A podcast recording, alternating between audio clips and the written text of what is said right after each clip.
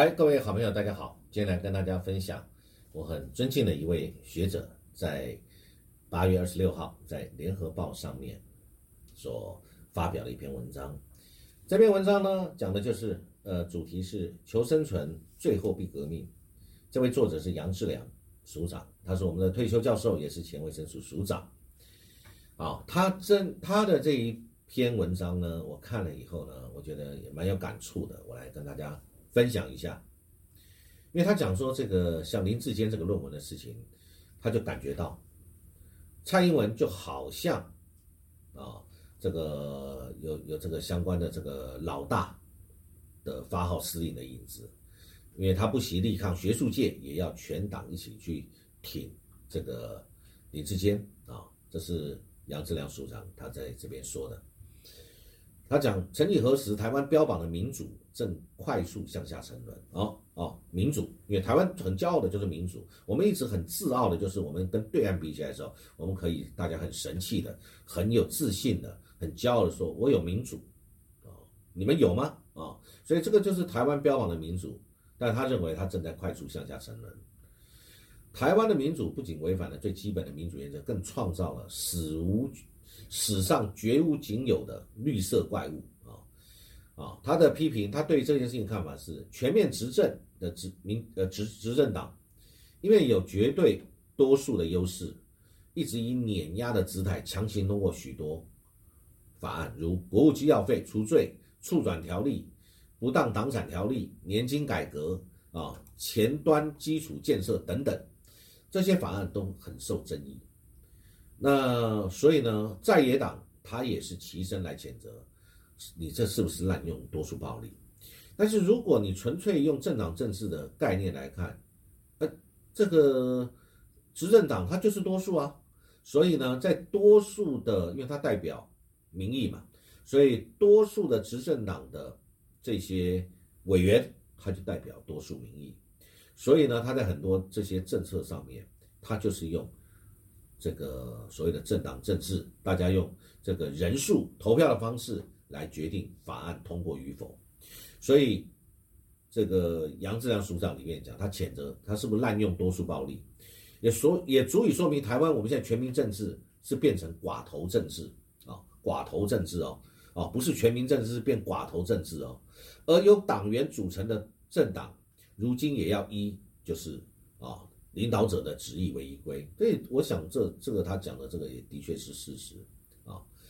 那比如说这个他就讲林志坚论文这件事情，就感觉得出来，这个也不管学术界怎么抗议，也要全党挺肩啊。就最后扛不住民调，大家的这个强大的压力，包含他们党内的压力，也不想全党陪葬的压力，后来才把这个换监。但是不认错啊！他说这个叫绝招，所以令人啧啧称奇。而讲法治的政治，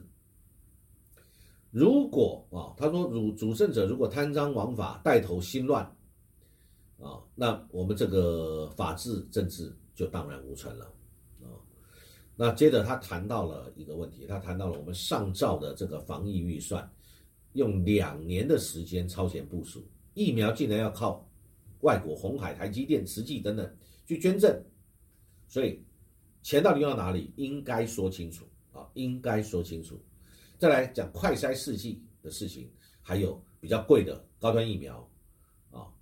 啊，这些到底是怎么回事？足迹总数八月刚刚公布，台湾贫富差距创十年新高啊，啊，教育上的问题，年轻人不婚不育不养不活啊，就是四不一没有，没有希望。子女低薪没有办法奉养年长的父母啊，等等，还有当然他讲有这个发生过啊，儿女终结了这个呃病老的父母的这种事情，甚至亲手加以终结。所以呢，台湾的民主，他认为不再是所谓的典范，更像是警惕啊。他见证了什么？他见证了以前曾经执政，现在沦为在野的国民党的昏庸，民进党的恶劣。所以，台湾的民主在昏庸跟恶劣的政党轮替下，越走越封闭，越活越回去，啊，越过越辛苦。这个越过越辛苦，我想他指的当然讲的是老百姓，啊，那其实已经不是他说台湾当前我们大家面临的已经不是什么哪个党，国民党或者民进党的政党政治的问题，是直接关系到大家严肃的一个生存问题了啊。呃，从他就讲近期来台湾发生遇到的事情，有比如说这个佩洛西来台湾引起大陆的一个围岛军演，啊，兵凶战危，还有我们的农渔产品被抵制，货出不去。还有再来到杜拜、柬埔寨，我们的人被诈骗到那边诱拐案层出不穷，所以很多人回不来，年轻人回不来。再来呢，我们要成立一个所谓的数位中介这个服务法，那花二十五亿来，这个要花二十五亿的钱。那卫福部呢，他提供给立法院的疫苗采购的合约，它的关键资料的地方涂黑了，所以是不是让？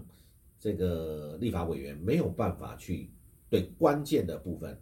你算是可以看合约，可是关键的分都涂掉了，涂掉了以后封存，所以你立法委员也看不到啊。所以不管是什么封存还是怎么样的这个保密等等，反正总而言之，代表我们行使民意的立法委员可不可以看到？当然你可以用保密或者要用什么样的一个条款。让立法委员不能泄露，当然这一定非常合理，包含我们的什么国防预算什么这种机密预算，当然也是用这样的方式来处理。那如果这个有它的一个合约的规范性或者是保密性，当然可以规范立法委员，你可以看不可以抄，不绝对不可以泄露，不然你要自负法律责任啊。那现在这个是怎么样的一个呃重大的机密案件嘛？所以关键资料涂黑，立法委员也看不到啊，有看看不到重点啊。啊，那有意义吗？那就没有办法达成对老百姓，啊，实现我们代议式的这样的一个精神了。他没有办法帮我们去监督政府啊。那你建政府做的事情，我们要我们选出来的这个民意代表代议式没有办法帮我们去监督，那对我们的老百姓的保障在哪里？我们才是国家的主人呐，我们老百姓才是国家的主人呐。政府行政单位，你是我们的仆人、公仆啊。你要去行使我们交付在你手上的责任了，对不对啊？所以呢，那选举现在变成是一个很很重要的取得政权的事情了。没有选举当然不是民主国家，但选举如果是被操弄的话，那国家就可能会败亡。他说这种例子比比皆是，民心涣散，国家分裂，政策破败，国家虚空，很危险。如果变成是这样的话，那真的很危险。而且我们现在即将来到的选举。啊，讲今年跟二零二四吧，我认为杨署长的意思应该指的是这个，已经是来到一个台湾生死存亡的一个重大转折。那在野的国民党已经无法去制衡，没有办法制衡，因为实力不对等。那人民也没有办法信任，如果你这个执政党人民没办法信任的话，那要怎么办？就只能自立自强了吗？靠自己了吗？啊，所以呢？我们这个台湾的民主政治少了优秀的人才从政，民主只会越来越烂，啊，所以呢，这个生存革命啊，杨署长认为生存革命这个时候如何在选举当这个用这次选举来当手段来达到求生存、当家作主的目的，就取决于全民的智慧跟决心啊。那如果选票被权力，金钱、权钱或者一四五零收买的媒体全面掌控的话，那么最后这个都会付出很重大的社会成本！我想这次这个这个前文署长杨志良杨署长讲这个话，我觉得看了以后我也很有感触。我相信在媒体上披露，很多朋友看了以后对这个事情也心有所感，因为公平跟正义是我们要求的。老百姓的权益，国家福国利民是我们衷心的希望。没有人希望对这个国家不好，因为国家好，对我们每一个人都好。只是是不是有些少数的人或者政党，为了自己的利益而牺牲了老百姓的权益？这个事情非常值得我们探讨，请我们大家共同来关注啊！我也非常关注这个事情。好，今天很高兴跟大家分享，谢谢各位，祝各位有美好愉快的一天，谢谢。